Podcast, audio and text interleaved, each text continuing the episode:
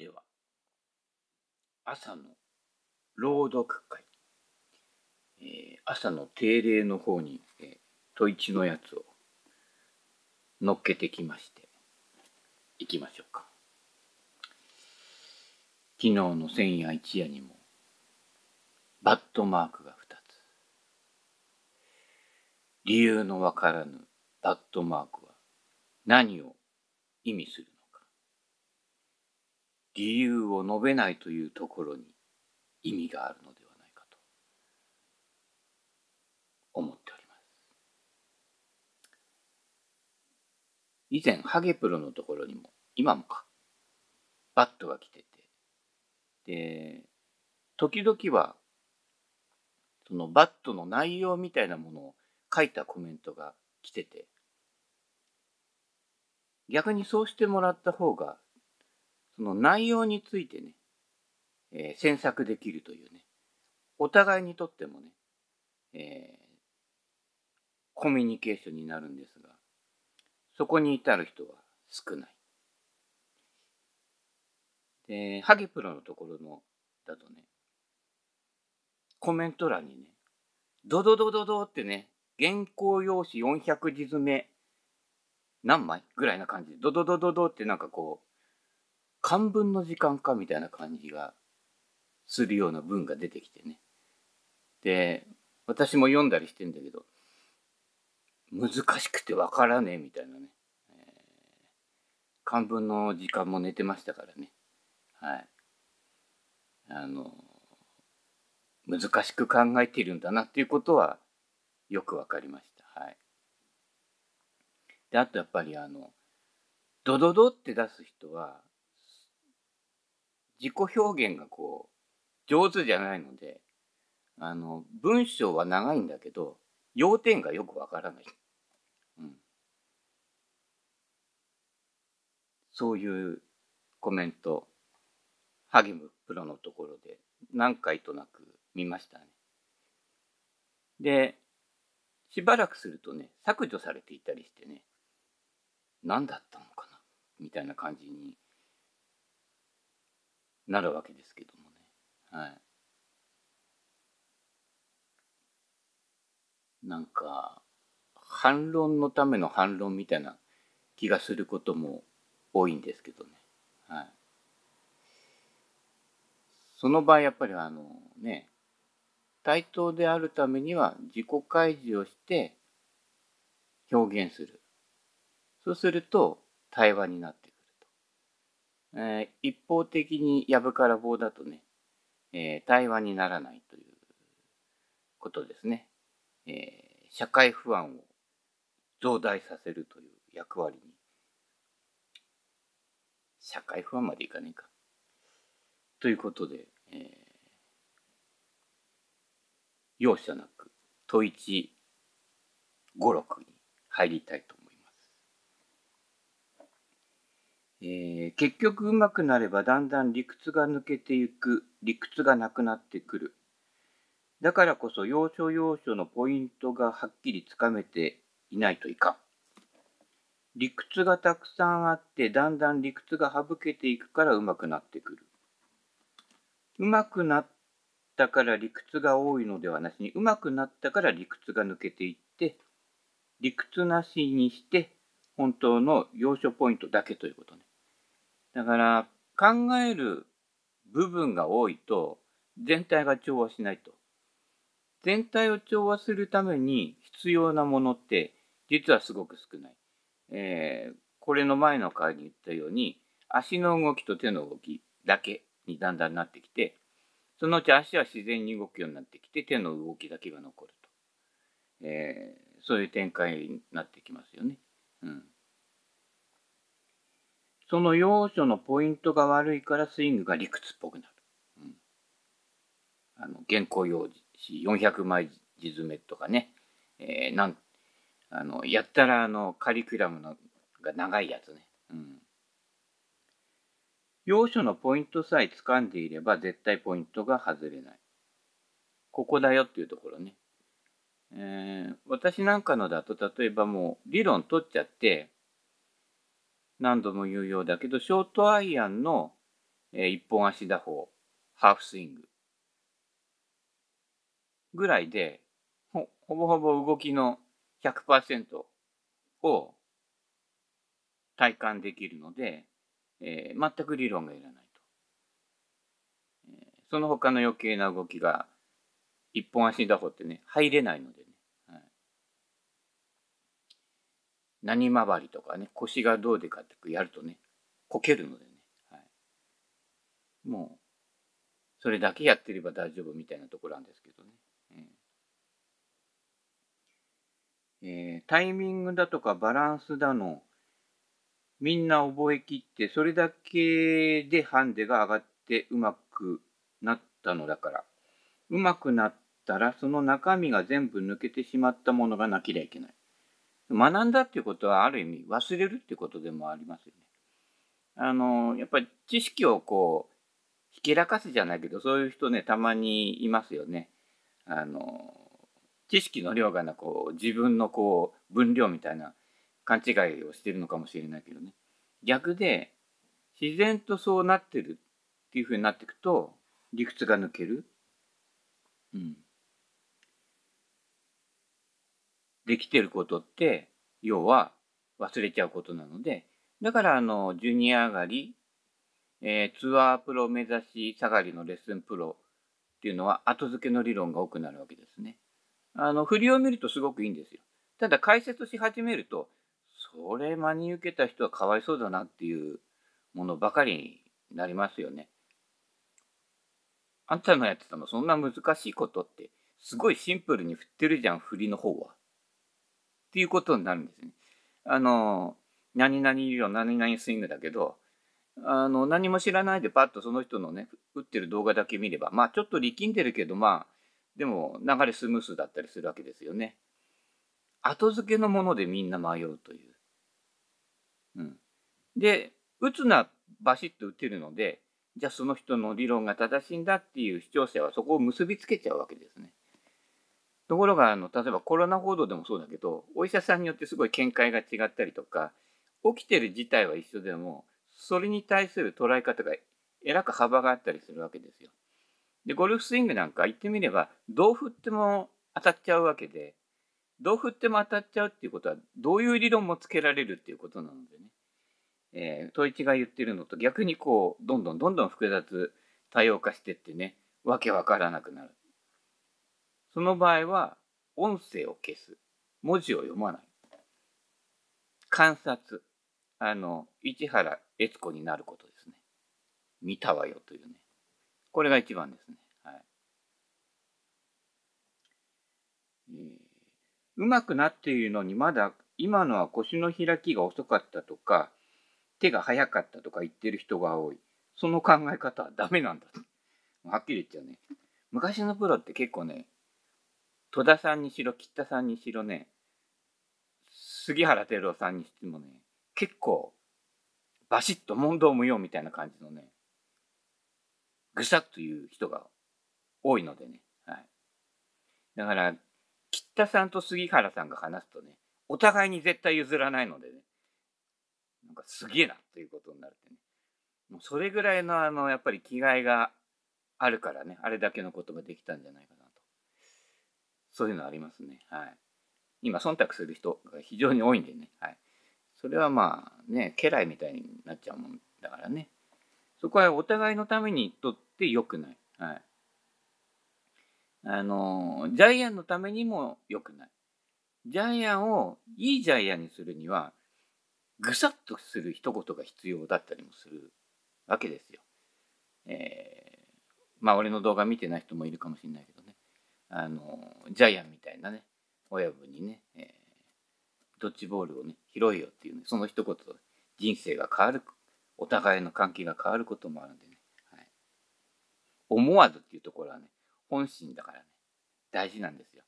あの出来心とかね思わずやっちゃうことっていうことに自分が出てるんでね、えー、気をつけてくださいね。市原悦子はねあっちの世界から必ず見てますんで、はい、えー、ねで今のそれはハンデ30くらいの時に考えるべきだということねだんだん落ちていくっていうことね理屈がね。腰の開きが早いということは足が動かないから開くわけ。うん。そうだね。足をぶぐーっと踏み込んじゃえば、もうその位置で固定されるわけですよ。はい。そこから思いっきり踏み込んだとこからさらに腰を開けって言っても、届かないわけです。いかないわけですね。踏み込んでるからね。野球のピッチングと一緒でね、ぐわっと踏み込んでいくじゃん。マウンドからね、左足ね、右利きの場合は。で、そこまで行ってないので、ここ、こっち側にとどまってるので、いろいろ動いちゃうっていうね。はい。足がついて動いていれば、開きが後になる。そうね。足から行くからね。ざっと行って、ぐわっと行くね。だから、このぐわっと腰がこう開いていく位置が変わらないわけですよ。その場で展開する。これ踏み込んでないと、そこで腰っていうとこう右右肩下がりになったりとかね。えー、ね、俺もたまにやけど、ジャンプアップしちゃったりとかね。えー、いろんなこう余分な動きが入ってくるわけですよ。あちなみにあんまりね、地面反力なんてない方がいいですよ。俺もなんか疲れてくるとやっちゃうんだけど、はい、ズドッとね、下向きに下向きに。はい、えー足が動かないから腰だけで開くんだとね。あだからあのその場でくるくる回っちゃうんで、まあ、体左向いてボールが右に出るとか、えー、引っ張っちゃう場合は体左向いた分だけかぶってきてチーピンになるとかね。そういうことになるわけです。その開きをどうして直すかということ。えー、開かないように止めるという。止めたらなおさら具合が悪い。それより足を動かせ。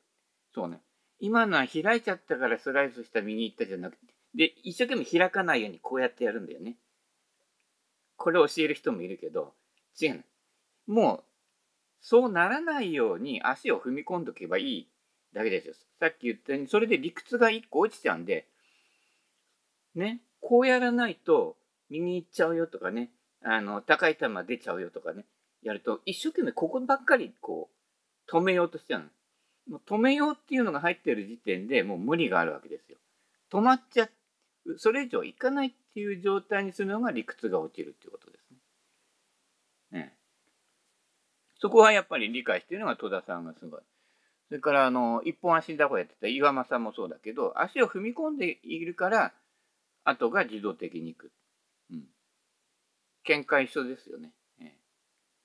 踏み込まないからいろんな余計な動きで止めなきゃならないと。ここで手首を返さないと右に行っちゃうから、だから肩と腰をこう止めといて、ね、ここに空間を作っといて、ここで上から打つんだ。やったら、そこでおしまいなわけです。ズドって止まっちゃうわけね。そう大抵の人は体力がある人は別だけど、飛ばないんですよ。ズドって止めるからね。あの、バンカーで出ない人も結構そうで、ここでズドって止めちゃうので、ヘッドスピード減速しちゃうんですよね。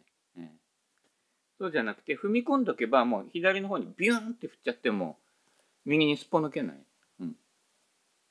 開きようがなくなる。ある程度以上開きようがなくなるからね。で、自分のその、人によってこう、ね、女子プロみたいにぐーんと腰が目標方向に向いちゃう人もいれば、おじさんみたいにそれほど向かない人もいるから、そこは自分のこう、運動量のベクトルと出玉を自分で調節してる。だからそれが本当にあの身になる練習っていうことね。そこ考えないで、ただ、ね、受け売りのものばっかり、これはきっと正しいんだみたいでやっていくと、なんとか宗教にはまっちゃうような感じになっちゃうわけですよ。そこの小さな世界だけでは本当なんだけど、一歩出ると違うから、そうすると、あっちは間違ってるとかね、こっちが正しいとか、この言い始めちゃってね、バットマークつけたくなるわけですよね。ね固まらないこと。そうならない理屈が落ちるっていうところが大事ですね。はい、できる人はもう理屈の前にやっちゃってるからね。はいえー、そういうチェックポイントが問題になる。そこのチェック法を知らない人がたくさんいる。要所要所のポイントで、今の自分の右手グリップはどういうふうに持っているか、左脇はどう締まっているか、足はどう動いているか、そこを見極めてやらないと進歩する余地はない。人のスイング、プロの見てて、あふ足をこうしようってなぞってっちゃダメなの。要はコピーを作ろうとしたら、それはね、コピーっていうのは偽物なわけですよ。あの、やっぱ明治以降は、あの、近代文明とか言うけど、近代文明って、はっきり言ってコピーの歴史なんですよね。モノマネ。ね、昔日本が食ってたのを中国で真似して安く売るようになったらね、みんな中国にお金が回っちゃったみたいな感じになったりしたでしょ。で、そのうち中国の方が技術を盗んで、こっちよりすごいのを先に出してきたりするようになると。でも、あくまでそれはコピーなわけですよね。あの、コピー。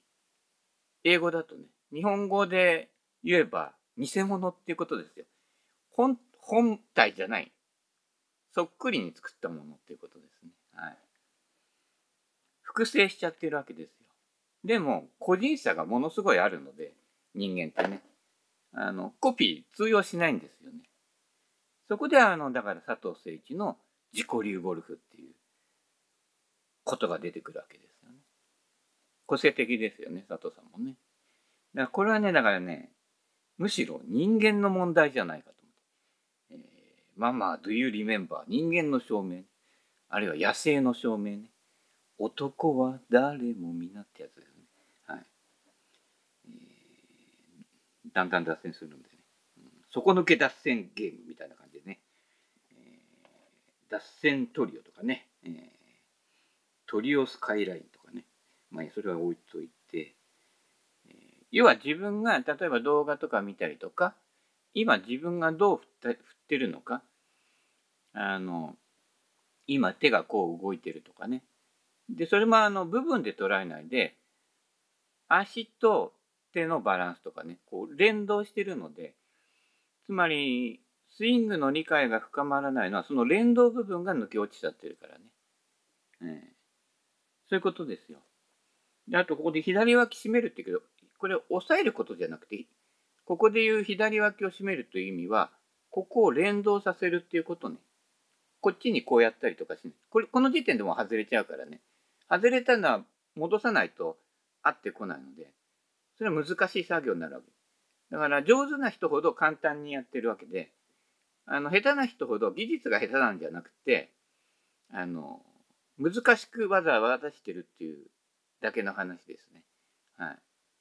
上手い人ほどこのシンプルにやってるので、倉本正宏プロとかね、スッとこのまま上げて、そのままこここの連動が外れないまま上げ下げやってるので、あの、アマチュアがやってるより優しくやってるわけですよ。っていうことは、倉本さんからしたらアマチュアの方が奇跡的なスイングをしてるわけ。奇跡のスイングをしてるわけです。あのスイングであの振りでこうなってこうなってこうなって、でも球がまっすぐって言ったら、倉本さんからすれば僕よりうまいっていうことです。だからたまに倉本さんの口から、そういうのは僕にはできませんっていう発言が出てくるのよ。あの倉本さんからですよ。で、倉本さんよりずっと下手な人が、その、複雑なスイングをしてるわけですね。それは上達しないわけですよ。ええそういうことでね、発想自体を変えていかなくちゃいけないということです。はいえー、いつまでたっても大学生が幼稚園のことを考えたって大学を卒業できないのと一緒で、もう一つ先へ進むのは要所しかない。そうですね。大学の卒論をね、あの、砂場の山作りってやってもいいんだけど、砂場で山作ってるだけだと卒論にはならないん。やっぱりな。うん、上手い人はゴルフがもっと楽になってるはず。楽に球が打てるはず。そうですね。あの、自動とか進化とか言うなら、あの、自動進化したクラブ、ひょいって持ってきて、ひょいって振ってばね、当たるはずなんだけど、棒を振る競技の場合ね、あの、基本的には、車の自動運転とは違って、やっぱあなたが振った方に、あなたが当たったように飛んでいくんですね。どんな進化したクラブでもね。ここは変わらないので、あの、歌い文句に騙されないように。うんあなたが、チッとか言ったりね、練習場でいるけどね、あなたがそっちに打っている。っていうことでね、あの、クラブやね、あの、練習場のマットに当たらないでくださいね。はい。そうなるようにしてるんです。自分なんですね。だから、外側ばっかりの情報に目を向いてる人ってやっぱ自分に目が向いてないので、ある意味そこはナルシストになって、ナルシストって言っても自分がアイムグレートみたいなトランプさん見たくなるんじゃなくて、自分が今どうやってるかなっていうところに、だからこう、自分で動画撮ってね、私みたいにやってみるとか、で後で見返して何言ってんだろうって自分で自分がこう一致してなかったりする場合とかね、そういうことに気がついていく。まあ、ある意味それはしんどい作業でもあるわけですよ。あの考えと実践がこうリンクしてない人にとってはあれ俺こんな風に振ってんのか見たくないってなるんだけどだったら人のとこにバットつけた方がいいよみたいな感じになっちゃうけどそうじゃなくて常に自分っていうところに向けていって自分が今どういう風に振ってるかとかね、ねそそっちの方に目を向けていかないとあの市原悦子に足元すくわれちゃうわけですよ。はい。見たわよ。これぐらい、これぐらいかね、あの端っこからね、見たわよってやるよね。うん、打ってるのに理屈っぽくいろんなこと考えてるから、楽でななくなって打てなくなってしまうね。はい。もうだから、あの、練習場のおじさんの頭の上、あの漫画の吹き出しで言うとね、ものすごいいっぱいになっちゃっててね、えー、これがこうでってね。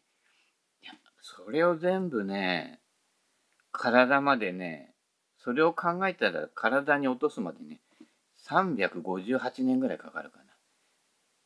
4、5回生まれ変わる必要があるけどね、その時ゴルフという競技がね、残っているかも分かりませんからね。はい、気をつけてくださ。い、左脇を締めるとか、右手の V 字型を締めるとか、うまくなるためには、要所がポイント。やっぱりグリップってやっぱりこう、まあ、こう開けて握る人もいるけど、やっぱこう、水が漏れないような感じで強く握るんじゃなくてね。で、両方の手のベクトルが揃ってる。ここが結構重要なポイントかもしれませんね。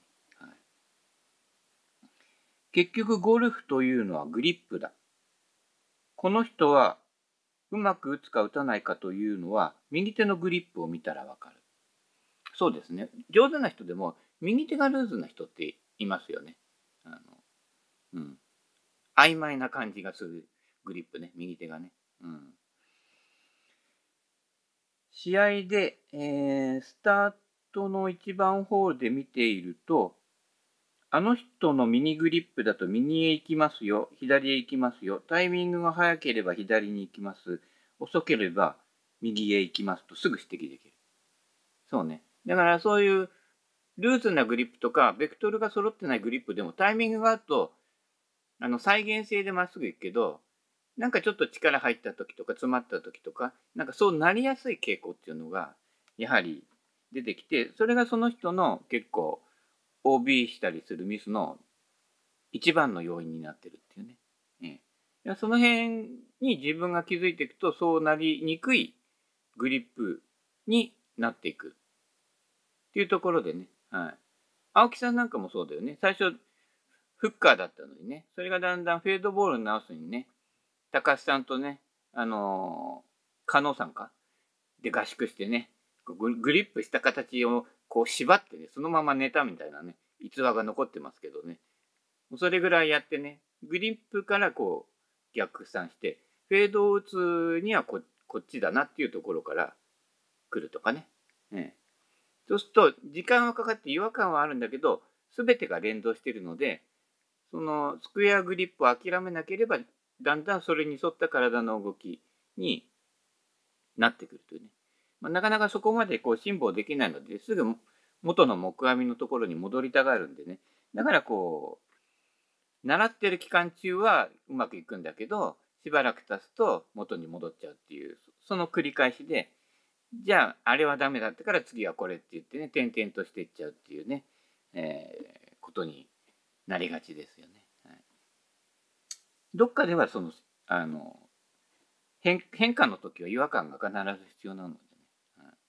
私の場合だいたい10年ぐらいかけてこうゆっくり。ジュニアスイングからね。おじさんスイングね。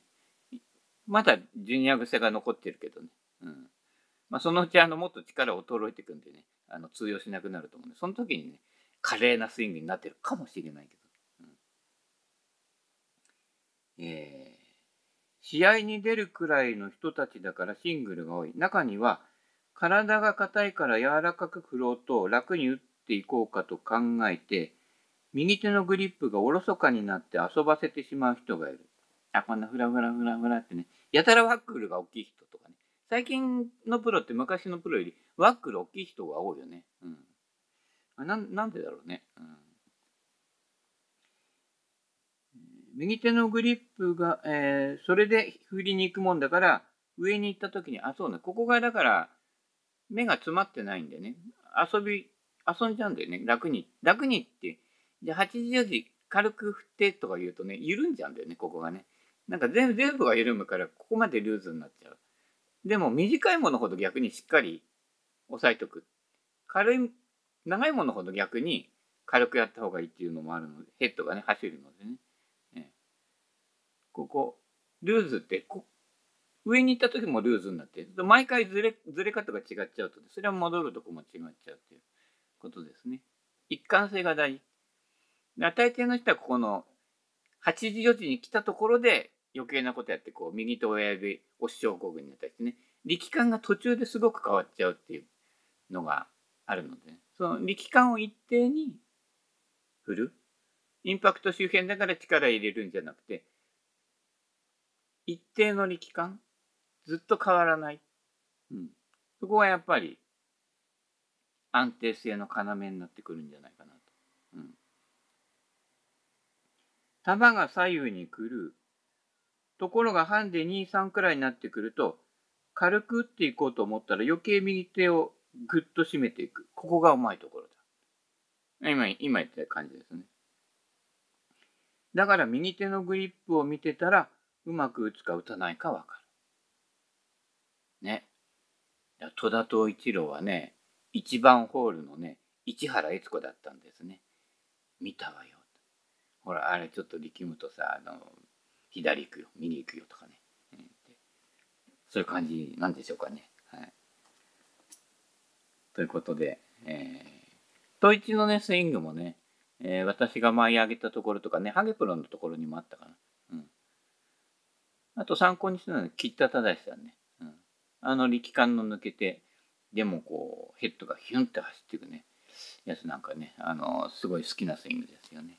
はい、やっぱりあの昭和のねスチールシャフトのね重たいクラブ身長に比べたら長い棒をね巧みに扱ってねそれこそ270ヤードぐらい飛ばしてたわけですよ。はい。糸巻きボールで。ということでその辺にねいろんな、えー、秘訣があるんじゃないかと思います。はい。ということで、えー、第3回目えー、問156をこの辺で終わらせていただきたいと思いますね。はい。ご清聴ありがとうございました。はい。参考になれば何よりです